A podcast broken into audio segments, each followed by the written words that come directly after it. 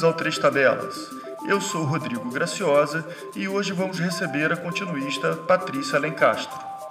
Com formação prática nos sets de filmagem em mais de duas décadas de ofício, Patrícia tem em sua filmografia títulos como os longas Eu Tu Eles, de Andrusha Waddington, Meu Amigo Hindu, de Hector Babenco e Boca de Ouro, de Daniel Filho. Em nossa conversa, Patrícia conta como é preciso desconstruir para a produção de uma narrativa, como tudo é guiado pela emoção da história e muito mais. Na terça-feira, 8 de junho de 2021, dia em que gravamos nossa conversa, indígenas da comunidade Walomap, na região de Palimiú, foram atacados a tiros por garimpeiros e escaparam pelo rio Urariquera. Numa visita ao sudoeste da França, o presidente francês Emmanuel Macron se aproximou de um grupo de cidadãos para cumprimentá-los e levou um tapa. Enquanto o atingia, o agressor falou um lema monarquista usado pela extrema-direita do país. Depois do incidente, Macron seguiu normalmente com sua agenda. No Brasil, um passo burocrático e político foi dado para facilitar o acesso a medicamentos à base de maconha. O projeto de lei que legaliza o cultivo da planta para fins medicinais e industriais foi aprovado em comissão especial da Câmara dos Deputados. Se aprovado em plenário, o projeto segue para o Senado. Vamos à nossa conversa?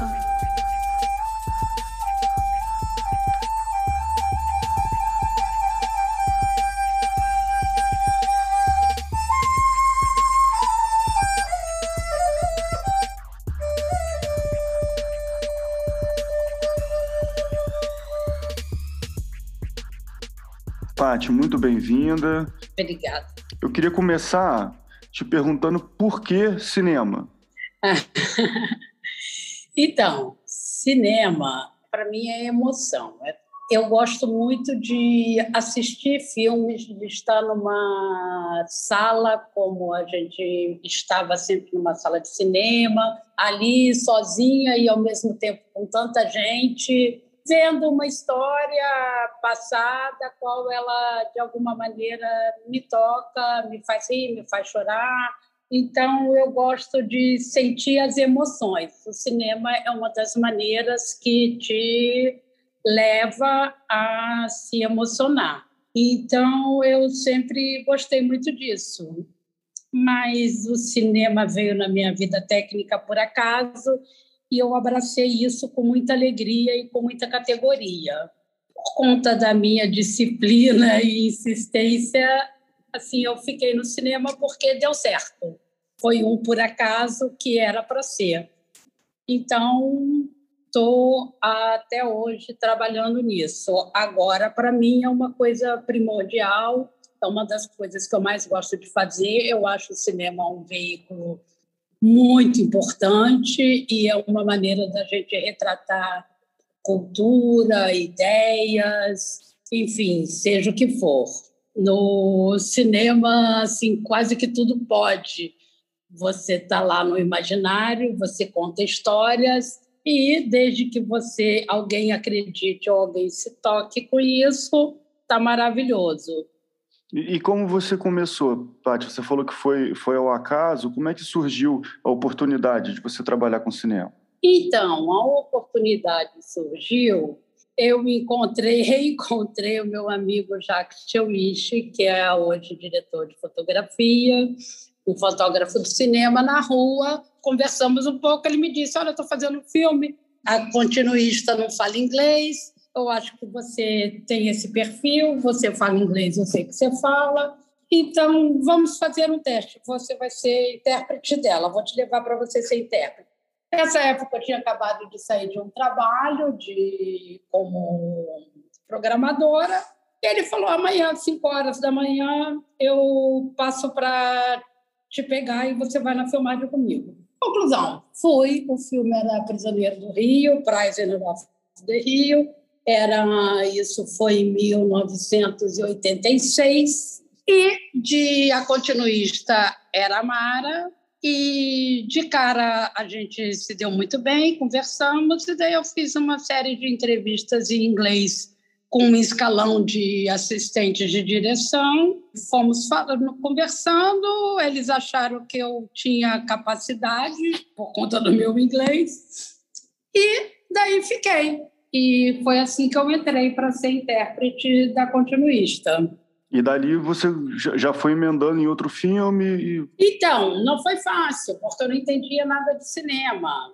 E ela não entendia nada de inglês. Então, a gente teve que criar um método de comunicação entre o que era, o que, que eu tinha que saber e o que, que ela tinha que saber também porque até então eu não sabia qual era a necessidade, nem qual era o trabalho de uma continuista, muito menos de como era fazer um filme.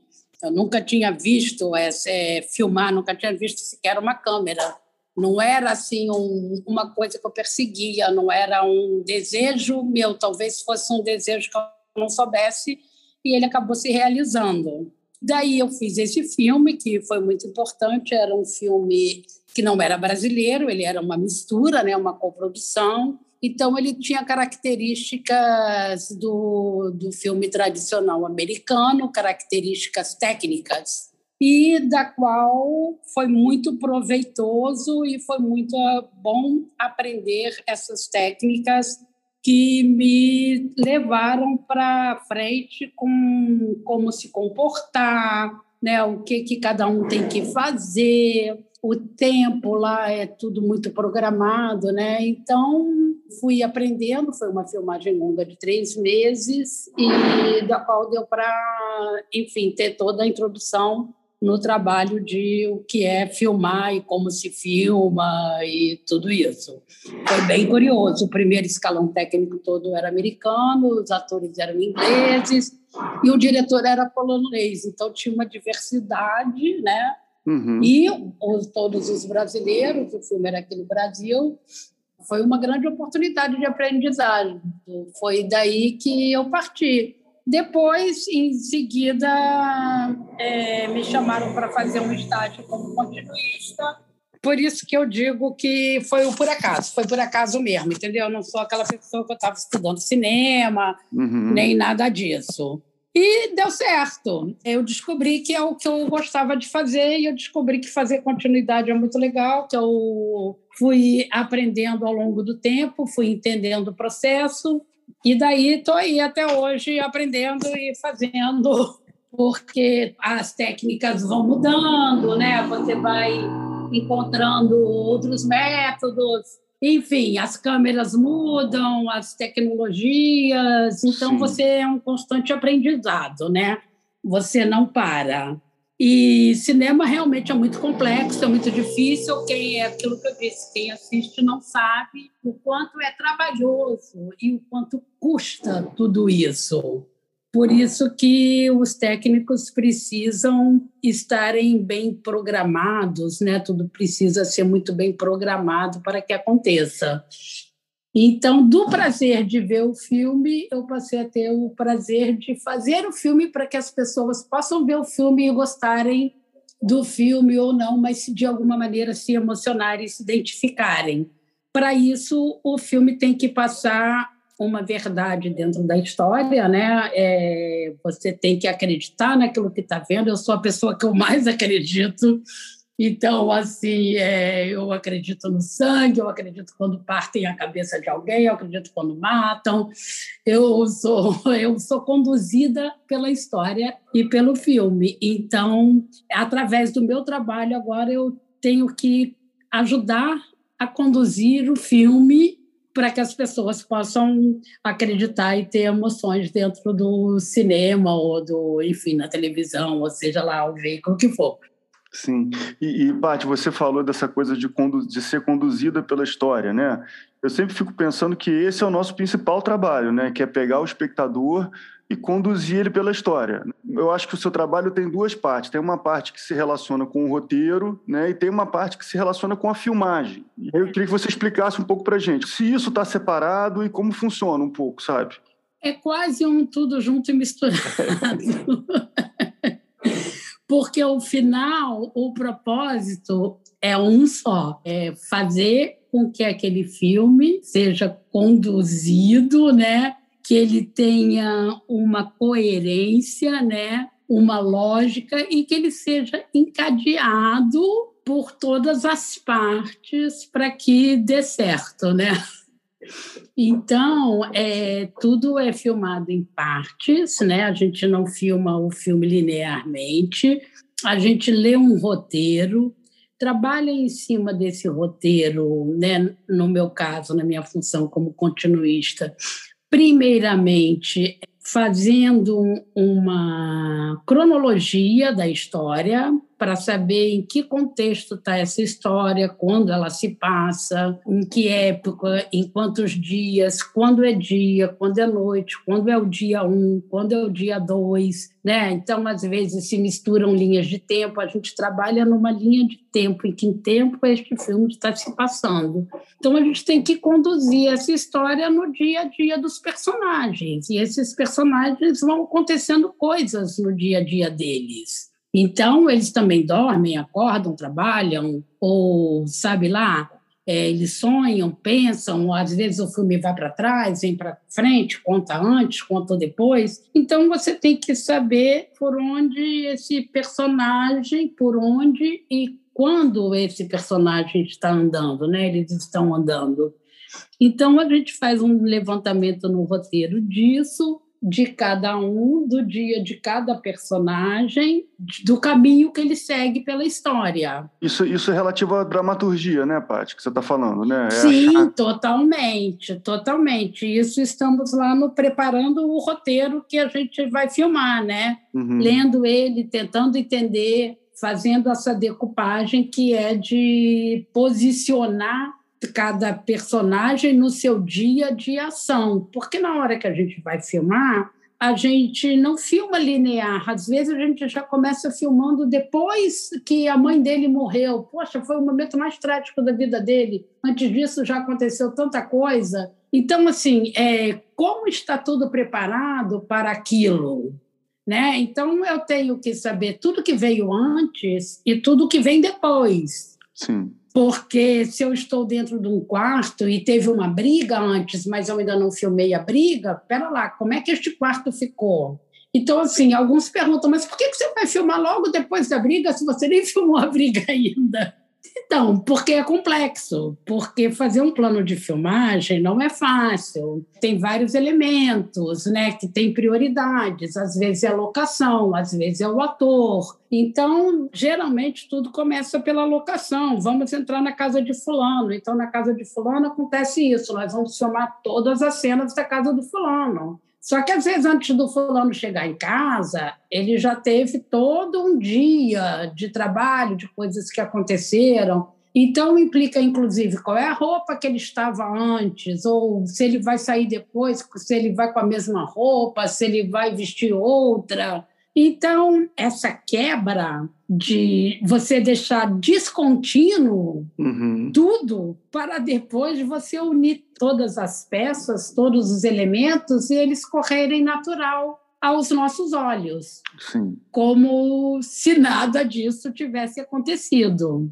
Então, você, quando lê um roteiro e prepara ele para filmar, você embaralha quase como se fosse um quebra-cabeça que você pega todas essas peças, descompõe para depois saber exatamente aonde vai encaixar e o que vai encaixar. Uhum. Então é quase um quebra-cabeça em movimento, né? Uma coisa que é contínua, só que as peças se movimentam, então as pessoas andam e daí elas vão ter que andar na mesma direção que elas já estavam, elas vão ter que olhar uma para a outra. Você tem que saber quem olha para quem. Isso já envolve a filmagem em si, que é onde vai estar a sua câmera Uhum. Então, na verdade, para construir, primeiro você precisa desconstruir tudo. É, o assistente de direção, o fotógrafo também, eu acho que o próprio diretor de arte, figurino, todo mundo faz um pouco a desconstrução para chegar à construção Sim. dessa unidade. Na minha função de continuista, eu preciso que tudo isso se una, que tudo isso esteja correndo bem para ser aceitável, que tenha coerência, é um encadeamento de todas as coisas. Então, para que isso aconteça, você tem que fazer. É, primeiro, tem que estar tecnicamente preparada, sabendo o que está acontecendo, a história da onde está vindo para onde está indo. para daí poder compor o ambiente, a roupa, a luz, o texto, é, tomar muita atenção ao roteiro, o que os atores falam na hora, porque às vezes se mudam frases, mas tem que tomar cuidado, porque coisas são ditas e você, pera lá, olha a coerência com o que foi falado, às vezes, numa cena anterior, com o que está sendo dito agora, para não haver mudanças de coisas que não combinem. Uhum. Então, na minha função, eu tenho que ouvir o que os atores estão falando durante a cena, anotar o que eles estão falando da maneira que eles falam, porque eles não falam exatamente como está escrito no roteiro, uhum.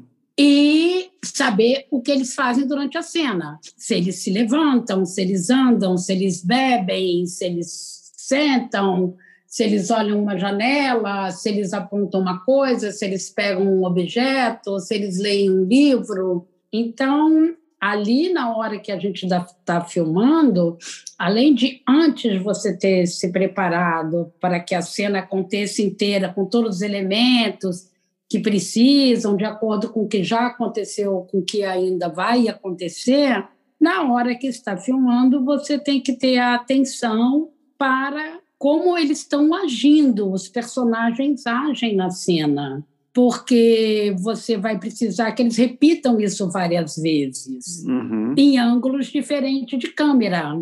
E isso aí sim é realmente um trabalho de continuidade de expressão, vamos dizer isso, de movimento, né? Porque você tem que ver o movimento das pessoas, aonde ela coloca um objeto, porque ela não pode repetir a mesma ação duas vezes. Ela tem que, né, se ela sair do, da mesa com um prato e uma xícara e for até a cozinha, ela vai ter que chegar na cozinha com esse prato e com essa xícara. Uhum. Só que essa cozinha não vai ser filmada no mesmo dia que ele saiu da sala com o prato e com a xícara. Às vezes essa cozinha vai ser filmada um mês depois. Sim, em outro lugar, né? Em outro lugar. Então esse personagem vai ter que estar com a mesma xícara na mão, e chegar na cozinha da mesma maneira que ele saiu da sala, uhum. com a mesma emoção, se ele estava feliz, se ele estava chateado, se ele estava triste, ou se ele, enfim, além da emoção, fisicamente igual, com o mesmo figurino, com o mesmo cabelo, com o mesmo objeto. Enfim, o público não pode perceber que houve um mês de entre uma cena e outra.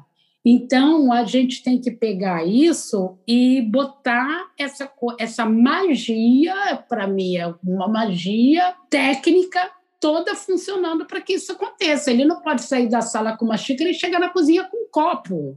É, a não ser que você queira um efeito cômico, você não tem, né, não tem por que fazer, né? Exato, mas geralmente não é isso, né?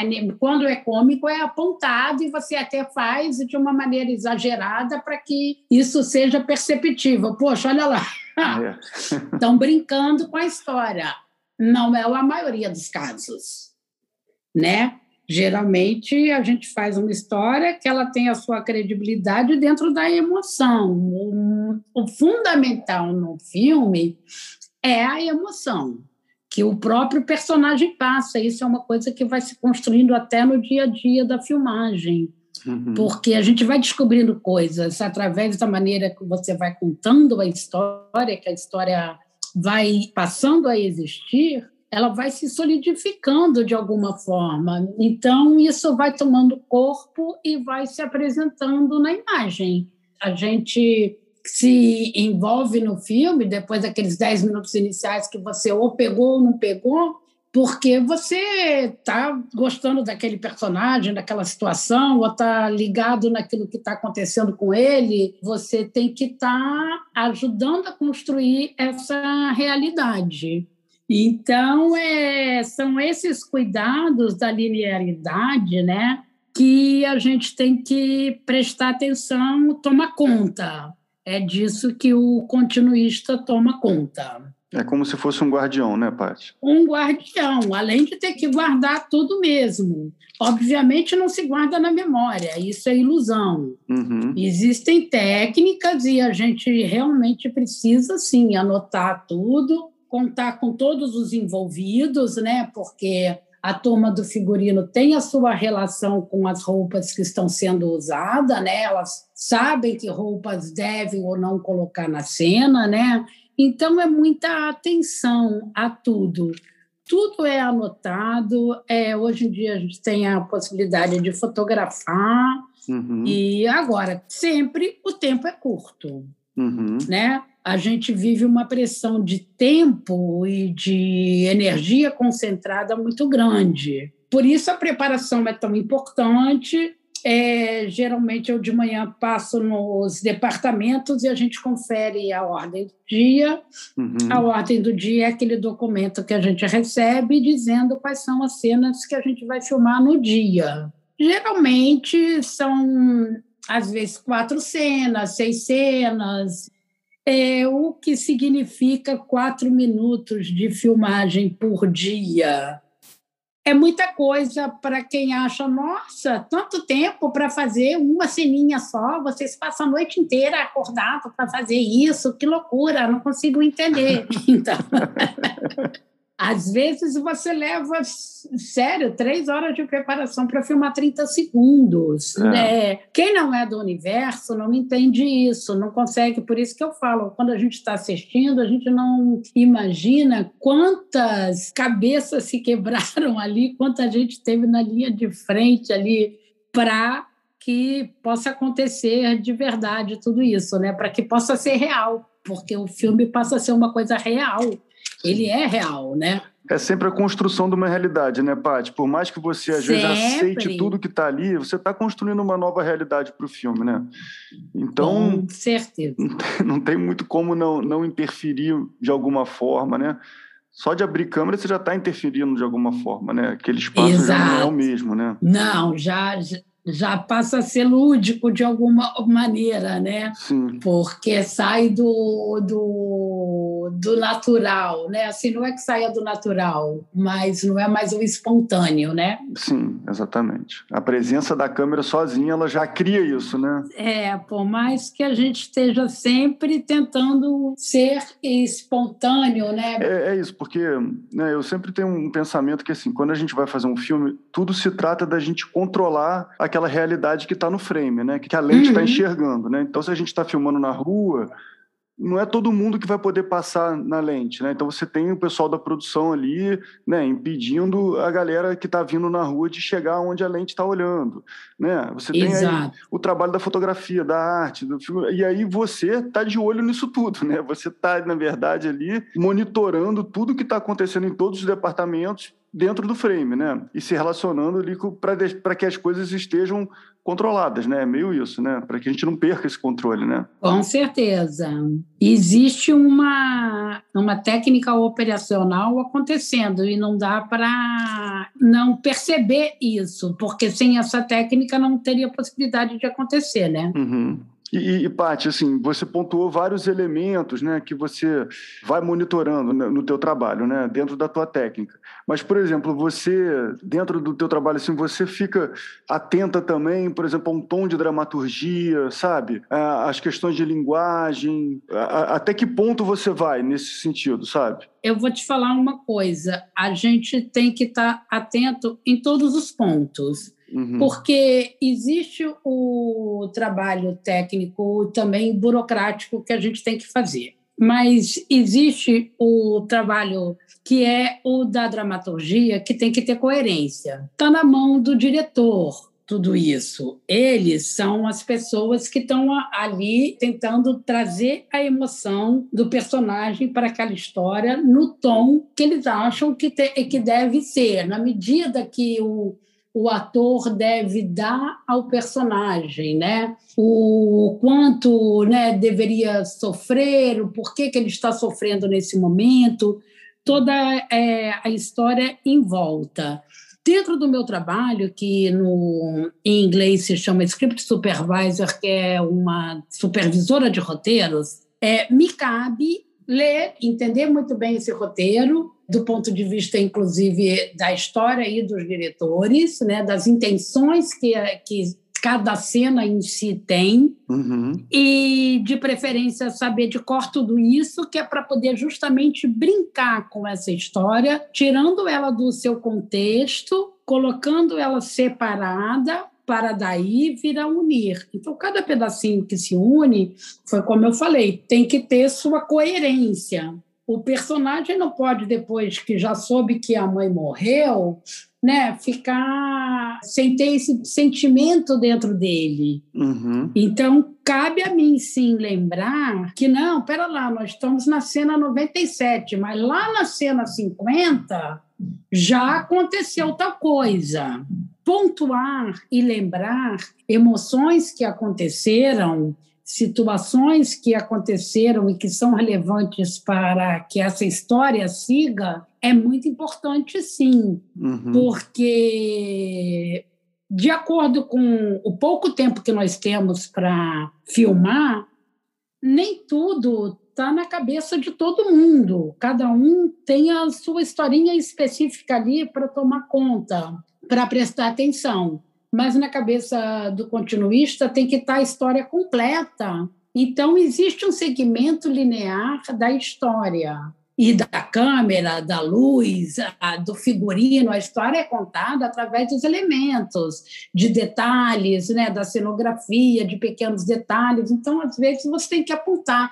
Não, mas essa é a cena que abre a caixinha e que mostra que dentro da caixinha tem o tal objeto que vai ser importante lá no final do filme, porque no final do filme, esse objeto Uhum. então, sim, tem que lembrar coisas. Está escrito ali no roteiro, então toda hora você tem que ler. Às vezes eu mostro para o diretor, "Ah, mas aqui está escrito assim. Ah, não, mas não é mais isso. Bom, se não é mais isso, a gente muda, me conta aí como é que é essa historinha para. Mas eu tenho que me basear no que está escrito e ficar mostrando e relembrando se é importante ou se não é, se vai ser construído de outra forma ou dessa forma. Então, você tem que estar atento às mudanças e tem que estar aberto às mudanças. Para você estar aberto às mudanças, você tem que saber a base principal, onde começou, para daí poder mudar. Porque às vezes você quer mudar o horário da cena, você quer mudar de dia para noite, você quer mudar da noite para o dia. Então, você quer fazer cortes no roteiro. Então, o que, que implica isso?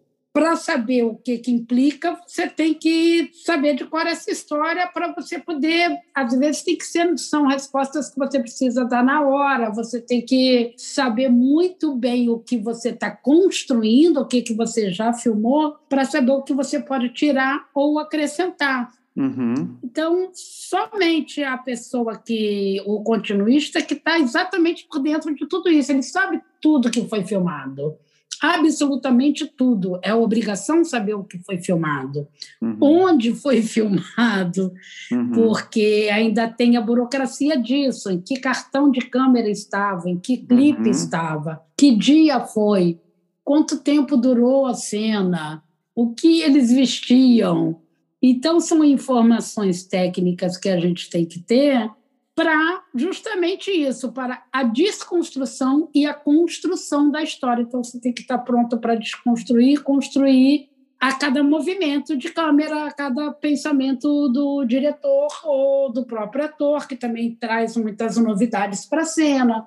Sempre estão sugerindo coisas. Então, é, tudo isso tem que estar lá no seu HD de acesso Uhum. Para que essas informações cheguem no dia da filmagem e possam ter a sua utilidade de acordo com a necessidade de cada um.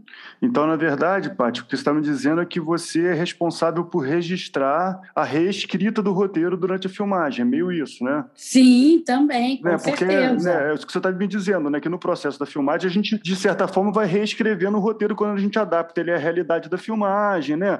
Vão surgindo Exato. questões, né? Você vai, ele, ele, ele se transforma ali, né? O roteiro se transforma quando a gente vai Exatamente. gravando.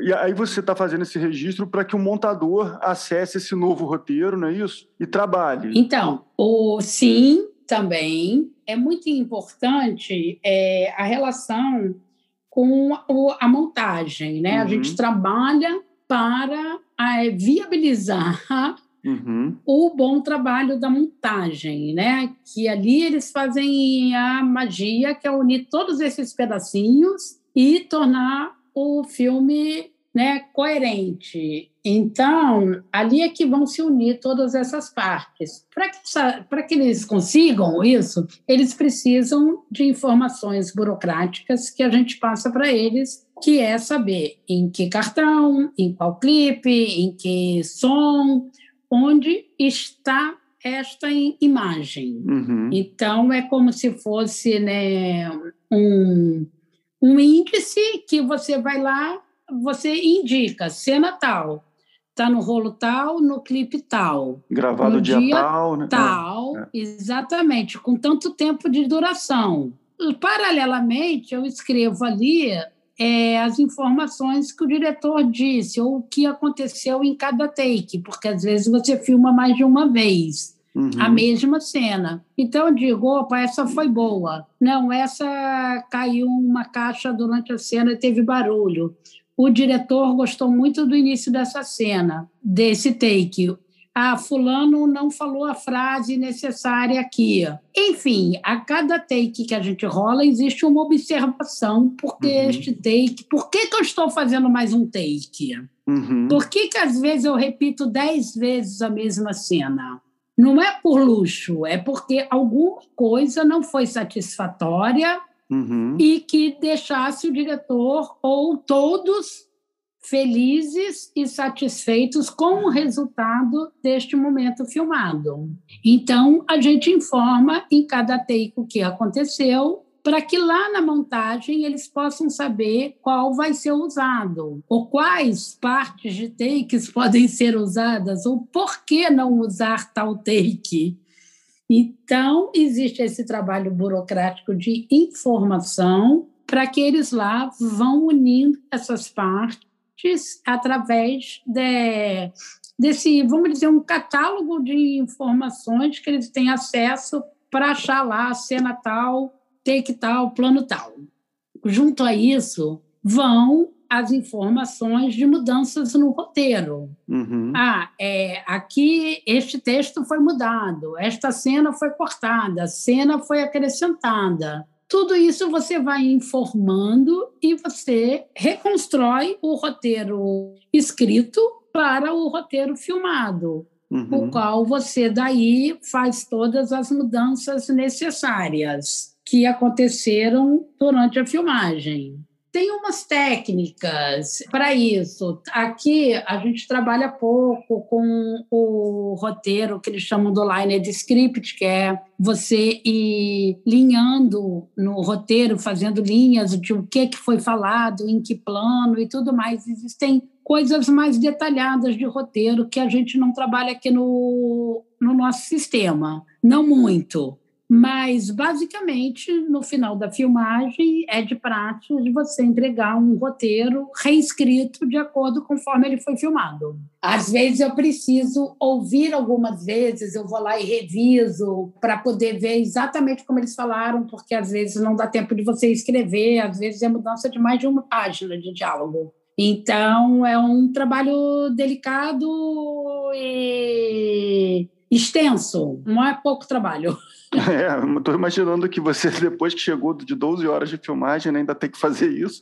Estamos né? falando aí de full time, né? Full é, time job. Mas é muito importante o seu comprometimento com tudo isso. Saber quais são as necessidades e a urgência de todo esse contexto. Então, a gente tem um comprometimento com tudo que a gente está fazendo, né, Rodrigo? Claro. Cada vez, sei lá, a gente está sempre querendo ser melhor ou fazer com mais perfeição. Sim. Porque é, a gente vai evoluindo também mentalmente, né? E vai percebendo mais coisas o olhar fica mais crítico, né? E sua atenção fica voltada mais especificamente para algumas coisas, né? Sim, é, porque o nosso melhor filme é sempre o próximo, né, Paty? Sim. é o próximo que a gente vai fazer que a gente vai fazer melhor ainda do que os que a gente já fez. a gente vai tentando, é uma escola muito longa, né? É, tem uma coisa que são as características diversas de cada filme, né, Paty? Então, assim, não tem fórmula pronta para nenhum filme, né? Cada não, filme não existe. é muito específico, né?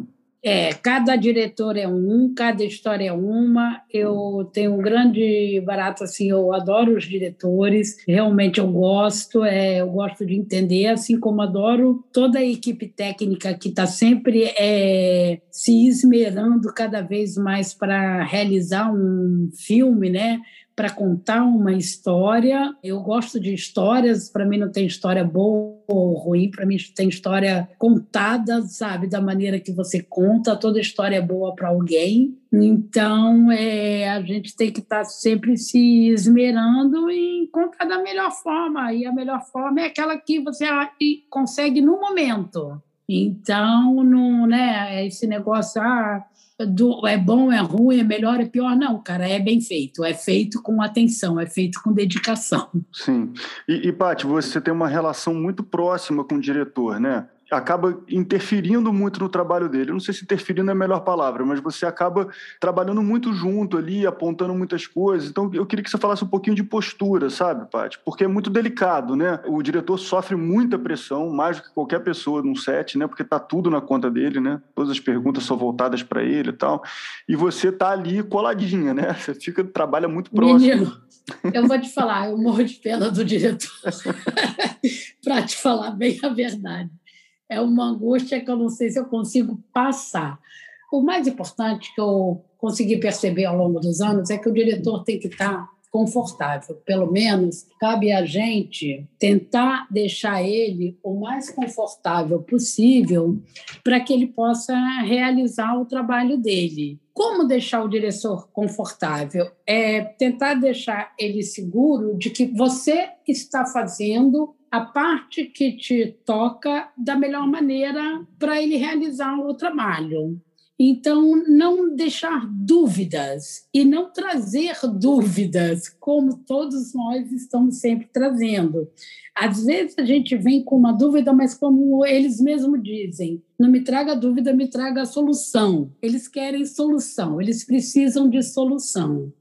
Então, a gente tem que, às vezes, ter muito tato para falar. E com cada diretor é de uma maneira. Tem uns que você sabe que não pode usar determinadas frases ou palavras, porque já vai ferir lá nele. Ele, então, assim, diretor é bicho assim que não pode tocar muito, não pode chegar muito, ou pode tudo isso, desde que você saiba quando chegar, como chegar o que falar. Claro, tudo é urgente, precisa. Não, mas tudo tem seu tempo. Você tem que entender qual é o seu tempo, porque você, é, ele já tem um assistente de direção que seria para filtrar também as questões de toda a equipe técnica. Mas o assistente de direção já é tão abaloado de coisas que ele não para filtrar todo mundo. Muitas vezes, quando eu sinto que eu posso, é tudo isso, é, isso que eu estou te falando, são todas as delicadezas que você tem que ter para você acessar, porque você não acessa diretamente, por mais que você tenha que ser direto. Então, você acessa é, na maneira que você se coloca, na tua postura, na maneira que você lidar no dia a dia, na sua concentração, na certeza daquilo que você está ou não falando. Quer dizer, você não vai, conforme eu disse ali, levar as dúvidas, você vai é, trazer não só as soluções, mas se empenhar para que você diga coisas que têm coerência a ver necessárias. Então, me poupa do resto. Vem em mim se for necessário para este momento. Não venha em mim para as tuas questões, resolva as tuas, mas quando for comigo, o acesso está aqui. É isso. É, a proximidade com o diretor vai depender muito de cada um. Eu sou bem inibida. Eu sou muito na minha, assim. Eu sou tímida então, essa timidez faz com que eu seja, às vezes, um pouco mais quieta, apesar de não parecer.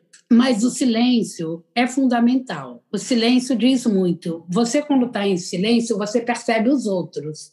Você sabe o que cada um está fazendo? Tem gente que não sabe, mas você deveria saber o que cada um está fazendo, porque todo mundo tem seu tempo. Então, assim, o diretor às vezes está quieto na dele pensando uma coisa. Pô, eu vou lá falar com isso, isso é tão importante para mim agora, ai meu Deus, será que eu vou, será que eu não vou? Você aprende qual é o momento de ir ou não ir. É isso que eu estou dizendo, por mais diversos que eles sejam. Então, é isso, você tem que saber lidar é o approach, é como você se aproxima. Cada pessoa é uma, cada um tem o seu instinto. Mas se você tem a técnica, se você sabe como fazer e como se comportar, já é um passo grande para você ter uma abertura e falar tudo aquilo que é necessário. Sim que as pessoas já recebem de outra forma, né? Exato. Tem coisas que você quer falar de roteiro que implicam em comportamento, às vezes, de personagem, que implicam dramaticamente. São coisas mais delicadas, que são conversas que você precisa ter. Então, é muito bom quando você tem abertura para isso. Mas veja bem, mesmo quando você não tem, a gente tem que criar, porque a, a verdade é muito importante. O ser verdadeiro com aquilo que você está fazendo é fundamental. Então, é, não dá para deixar passar coisas né? Você tem que se posicionar algumas vezes. Às vezes você tem até que dizer ou, ou, usar a palavra que não é boa, que é do não gosto, ou entendeu? E tem gente que tem assim uma certa implicância. Ai, lá vem a continuista dizer isso não pode. É uma questão que não pode. Já aprendi a não usar essa palavra, por exemplo. Às vezes você coloca, olha, isso não deveria estar assim, porque se então cena aconteceu dessa forma e agora está acontecendo dessa, como ficamos? É, porque às vezes não é nem o que estava escrito antes, nem o que está posto ali. É uma terceira coisa, né? Que vai unir o que estava escrito antes com, com o desejo do que está acontecendo no momento, né? E aí, se você coloca o que não deve, você dá a oportunidade desse pensamento acontecer, né? E você chegar num resultado novo, que né, contém os dois, né? Exato, exato. E também é isso, é muito importante que a cada take que você filme, você relate se aconteceu alguma coisa que estava, vamos dizer assim, imprópria ou não coerente com o que a gente está filmando. Então, porra, adorei, maravilhoso, take ótimo. Poxa, diretor, mas é, nesse take aí o cara ele pegou a xícara com a mão direita, agora ele pegou aí com a mão esquerda. Não, não, não, eu não vou usar esse momento, não tem problema, não se preocupe, está ok. Mas você tem que apontar as coisas que aconteceram para que as decisões sejam tomadas, para garantir se tem coerência ou não. Então, às vezes, isso pode parecer chato, mas isso é mais do que necessário. É, mas é, tudo é o jeito, né, Paty? É o que você está dizendo, né? Rodou o take, você vai lá e aponta uma coisa. Você não vai cortar o take, né? Porque Nunca, a pessoa pegou isso, a xícara com a mão invertida, né? Não, até que cortar, eu aprendi, é uma coisa do diretor. Deixa ele ir até onde ele acha que é. Você aponta depois. Cada um dentro do seu departamento fala, pô, mas isso não estava legal por isso, isso não estava por aquilo. Então, as questões técnicas você fala depois, né? Muito raramente alguém vai no meio do caminho, às vezes o som fala, não, corta, corta, tem uma brincadeira e agora não dá. Realmente. Mesmo assim, às vezes o diretor quer continuar. Ele diz, não, eu não quero usar nada disso do som, eu quero a expressão da pessoa, não importa. Enfim, nem sempre a gente sabe o que, que está no universo do, da cabeça do diretor. Quanto mais a gente souber, melhor. Mais a gente vai respeitar, né? aquela ideia e mais a gente vai conseguir colaborar para que ela se realize. Em relação ao raccord, o Paty, porque as pessoas sempre identificam a continuidade com raccord, né? Raccord de movimento, raccord de figurino, né? Isso. Esse é o lugar onde as pessoas mais enxergam a continuidade, né? O quanto que você acha assim, que um raccord perfeito, né? Um raccord é realmente necessário? Olha, eu vou te falar, por mim tudo teria raccord sempre, porque eu acho assim, é, o corte está ali no movimento. Uhum. Então você nunca sabe onde estará exatamente o corte. Não, não, eu não vou cortar aqui, eu não vou usar, eu vou usar lá, quem vai cortar. Ok, às vezes você tem elaborado isso. Tem uma linha de diretores que já filmam pensando exatamente onde você vai dar o corte, sem nem deixar muita opção para o montador. Esses são aqueles que botam lá digital no, no filme e dizem: Este filme está sendo feito por mim desta maneira. O montador não vai ter nem opção de usar outra maneira. Então, assim, mas não é o nosso caso. E mesmo durante, entre as cenas, né, conforme aquilo você vai montando os planos, você tem que ter um raccord. Então, assim, e são erros que acontecem e são muito difíceis para a gente durante o trabalho, porque às vezes, assim, a pessoa é, levanta e fala. Aí no outro take ela fala sentado. E daí depois ela levanta e sai andando e fala. Quer dizer, se cada hora você fizer de uma maneira, vai ser impossível juntar isso. A não ser que você assuma milhares de elipses, né? Na é, montagem, é, né? Mas não é o caso na maioria das vezes. Então, assim, precisa ter uma coerência de movimento. Se você conseguir repetir da mesma maneira, não é congelando, mas é dentro da, das suas ações, isso é perfeito. Tem atores que são, assim, é, cópia xerox daquilo que fazem, eles, mas são muito técnicos e não perdem emoção com isso. Óbvio que tem cenas que são, peraí, vamos pegar agora, o cara vai ficar puto, vai não sei o quê, vai quebrar tudo, ok. Mas o dia a dia, se ele seguir a movimentação dele sempre, vai ser muito legal. Claro que às vezes você descobre uma outra forma de fazer na hora até que está atuando. Então você precisa, às vezes, até mudar tudo que já foi. Então, para isso, a gente trabalha também. Agora, sim, é muito chato no caso de um plano e contraplano, por exemplo, no caso de um abraço. Aí eu te abracei, a minha mão da mulher está lá em cima no seu pescoço, a sua mão de ombro está lá embaixo na minha cintura. Aí corta para pertinho, aí a mão mudou. A mão do homem passou a estar tá em cima e a mão da mulher embaixo. Eu acho muito desagradável. Então, assim, poxa, mas por que aconteceu isso? Pô, porque naquela hora a mulher foi lá e resolveu, entendeu? Eles mudaram. Você não viu? Aí é que eu te digo a importância de você falar o que você viu na hora. Então, neste momento, o racora eu acho muito importante.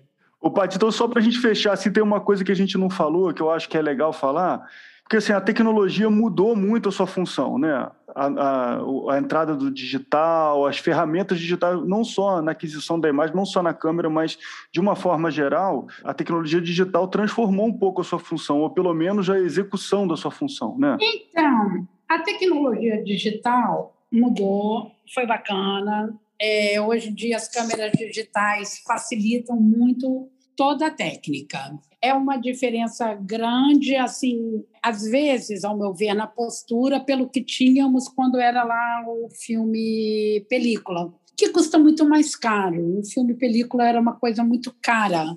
Então você ficava limitado àqueles quatro minutos ali do chassi, né, do que tinha, do negativo que tinha dentro da câmera e são quatro minutos preciosos. Então, assim, a maior mudança que eu vejo era esse comprometimento que você tinha com os quatro minutos da que você tinha de filme, com um HD que você pode filmar, sei lá quantos minutos, como queira. Então, assim, é só porque essa relação de cumplicidade muda um pouco o pensamento. No meu caso, mudou um pouco. Você vê que essa relação muda que eu posso dizer nesse momento é que o digital trouxe facilidades que a película não, não, não tinha. Então, essa questão mesmo de você poder armazenar mais coisas por um preço menor facilita bastante. Você poder revisar o material com facilidade, né, aquilo que você filmou na hora ali, é uma coisa excelente também, que antigamente a gente não não tinha essa facilidade de revisar o que você filmava, né?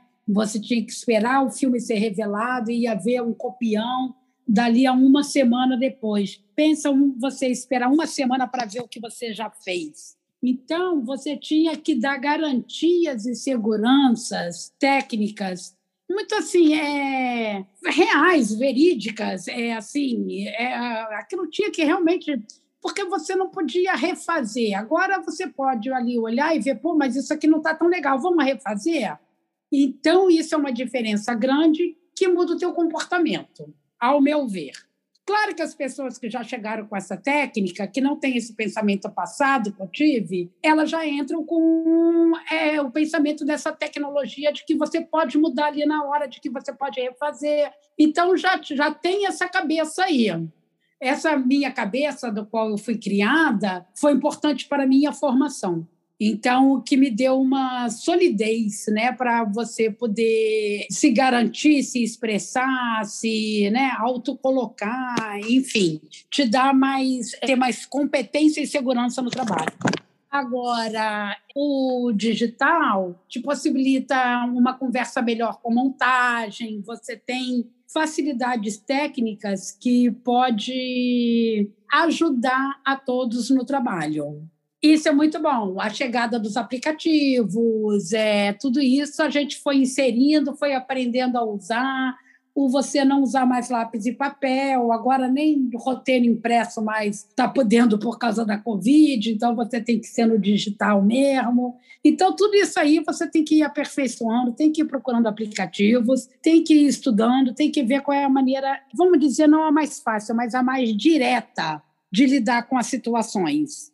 Entendeu? O facilitador é quando você chega, alcança mais diretamente o teu objetivo, de uma maneira mais simples, menos complicada, menos complexa. Então, o digital trouxe isso, sim. E cada dia a gente está aprendendo aí nesse universo.